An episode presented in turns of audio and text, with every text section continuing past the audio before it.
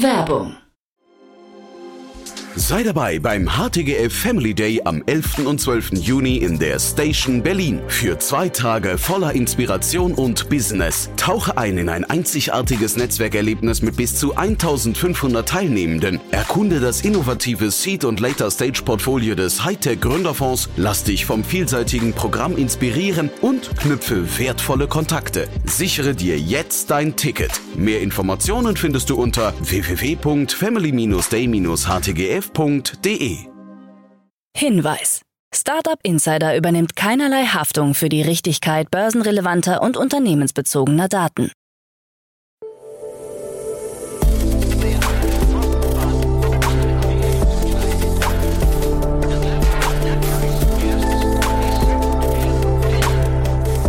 Startup Insider Daily.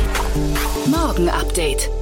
Einen wunderschönen guten Morgen und herzlich willkommen zu Startup Insider Daily in der Morgenausgabe am Mittwoch, den 15. Februar 2023. Mein Name ist Nina Weidenauer und wir starten jetzt zusammen in den Tag mit diesen News. KI fliegt Kampfjet von Lockheed Martin. KI-Suche Niva startet in Deutschland.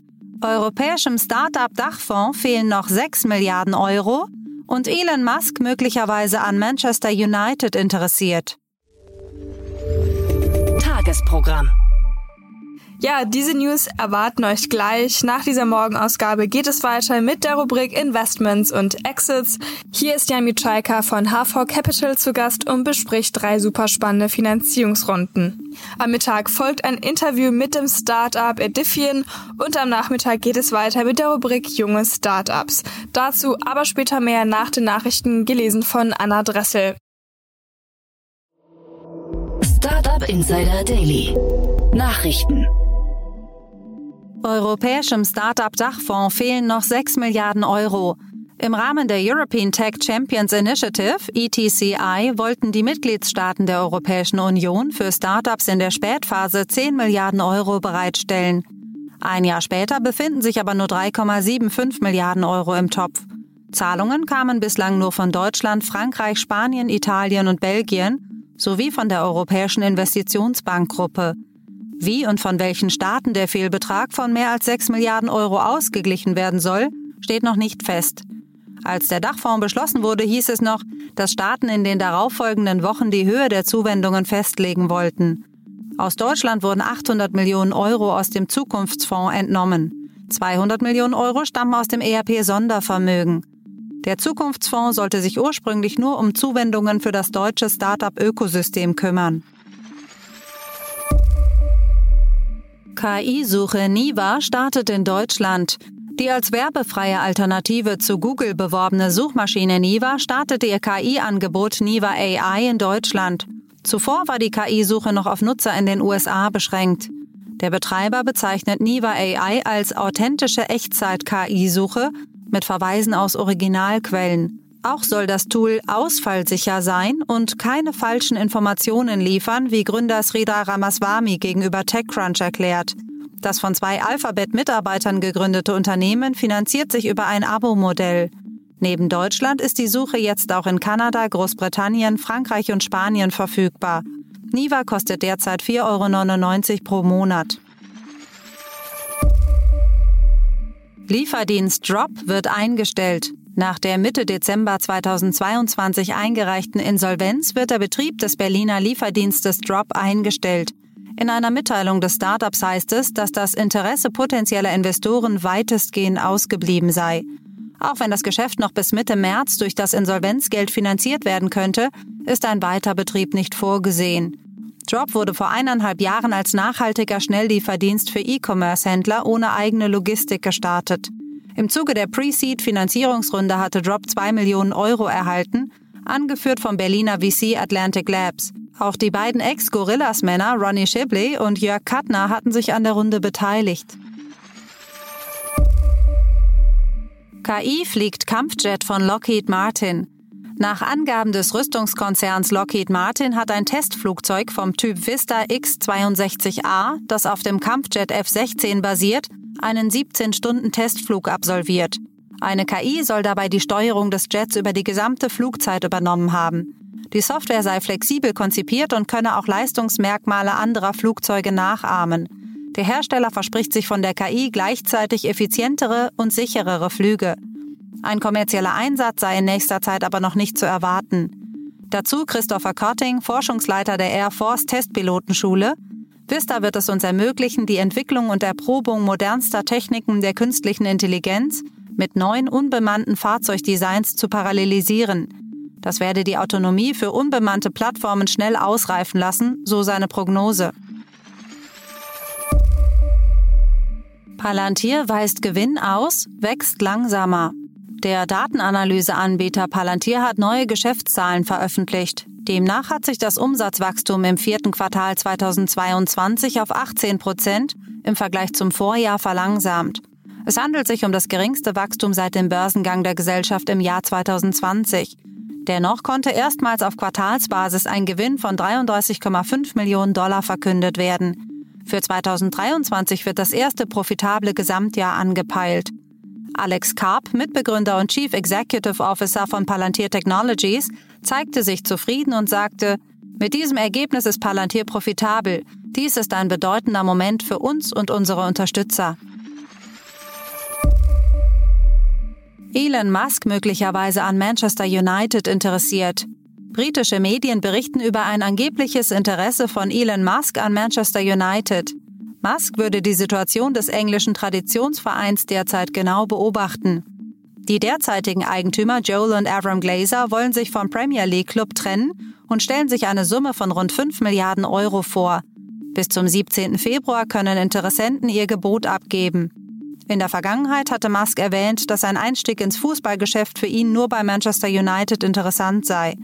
Musk ist nicht der Erste aus dem Technikumfeld, dem Interesse an der Übernahme nachgesagt wird. Die englische Regenbogenpresse hatte zuvor auch schon Amazon und Apple als mögliche Käufer ins Spiel gebracht. FTX lockte afrikanische Studenten mit Provisionen. Die zusammengebrochene Kryptobörse FTX hat in der Vergangenheit Studenten in Afrika angeworben, damit sie ihre Freunde zum Handeln auf der Plattform überzeugen. Dabei wurde ihnen als Markenbotschaftern eine Provision von bis zu 40 Prozent versprochen. Sie wurden aufgefordert, Veranstaltungen und Workshops für ihre Freunde und Kommilitonen zu organisieren. Nach Angaben von Studenten soll FTX dabei Risiken heruntergespielt und stattdessen mit einem Inflationsschutz geworben haben.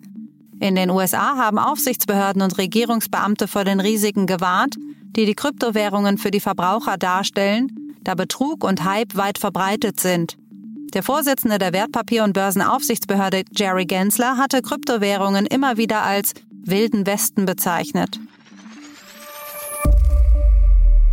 Meta vor weiterem Stellenabbau. Im November vergangenen Jahres hatte der Facebook-Konzern Meta seinen bisher größten Stellenabbau vorgenommen und mehr als 11.000 Mitarbeiter entlassen. Jetzt könnte eine weitere Entlassungswelle anstehen, wie Insider berichten, die sich dabei auf die Aussagen von Meta-Angestellten beziehen. Sie soll im März beginnen und das Ziel haben, Ausgaben weiter zu senken. Derzeit würden Leistungsbeurteilungen von Mitarbeitern durchgeführt. Zuvor hatte CEO Mark Zuckerberg 2023 als Jahr der Effizienz für Meta bezeichnet. Seit Jahresanfang hat die Meta-Aktie mehr als 47 Prozent Wertzuwachs verzeichnet.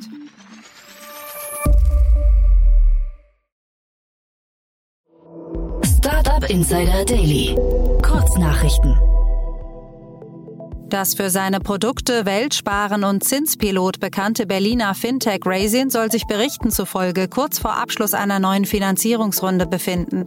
Hier könnten 50 Millionen Euro oder mehr eingesammelt werden, wie ein Insider vermutet. Die Bewertung des Unternehmens könnte so auf mindestens 1,5 Milliarden Euro steigen.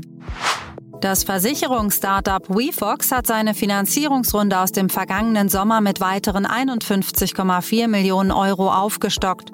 Details zur Ausgestaltung wurden aber nicht öffentlich gemacht. An der Bewertung der digitalen Plattform für Versicherungsanbieter und Makler soll sich nichts geändert haben. Sie liegt demnach unverändert bei 4,5 Milliarden Euro. Der Lebensmittellieferdienst Delivery Hero hat die Ausgabe von weiteren Wandelschuldverschreibungen bekannt gegeben.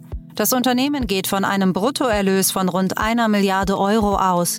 Die neuen nicht nachrangigen und unbesicherten Anleihen haben eine Laufzeit bis Februar 2030 und können in Aktien umgewandelt werden.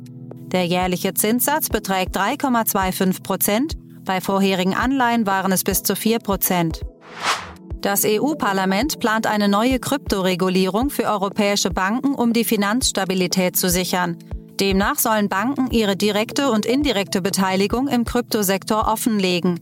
Im Juni soll dann über die wegweisende Kryptoverordnung Mika abgestimmt werden. Die Social-Media-Plattform TikTok wird vermutlich eine Paywall für ausgewählte Videos einführen, um das Wachstum in den USA wieder anzukurbeln. Berichten zufolge stagniert das Wachstum und die Zahl der aktiven monatlichen US-Nutzerinnen und Nutzer. Um diesem Abwärtstrend entgegenzuwirken, möchte TikTok seine Creator motivieren, auf der Plattform zu bleiben. Hierzu soll auch der TikTok Creator Fonds überarbeitet werden. Das waren die Startup Insider Daily Nachrichten von Mittwoch, dem 15. Februar 2023. Startup Insider Daily Nachrichten. Die tägliche Auswahl an Neuigkeiten aus der Technologie- und Startup-Szene. Das waren die Nachrichten des Tages, moderiert von Anna Dressel. Und jetzt zu unserem Tagesprogramm für heute. In der nächsten Folge kommt wie immer die Rubrik Investments und Exits. Dort begrüßen wir heute Jan Mitschaika, Partner bei HV Capital. Und das Jan-Duo bespricht drei spannende News. Zum einen die 65 Millionen Dollar Finanzierungsrunde in Taurus, Caldera sammelt 9 Millionen US-Dollar ein und Redstone, Enjoy Venture und IBB Ventures führen die Finanzierungsrunde von Careloop über 2 Millionen Euro an. Dazu aber in der nächsten Folge mehr. In der Mittagsfolge sprechen wir dann mit Johannes Fütterer, CEO und Founder von Edifian. Das Startup hat eine Cloud-Software entwickelt, die nach eigenen Angaben dazu fähig ist, bis zu 40 Prozent Energiebedarf durch die Optimierung der Abläufe zu senken. In einer Series A hat das Startup nun 12 Millionen Euro eingesammelt.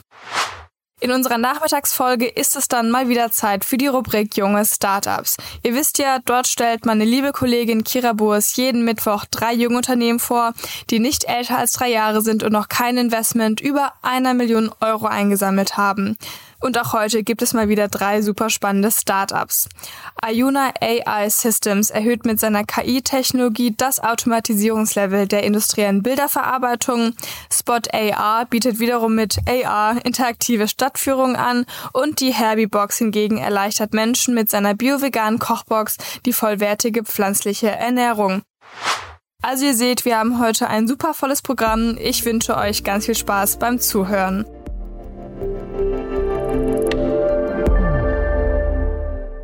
Diese Sendung wurde präsentiert von Fincredible. Onboarding made easy mit Open Banking. Mehr Infos unter www.fincredible.io.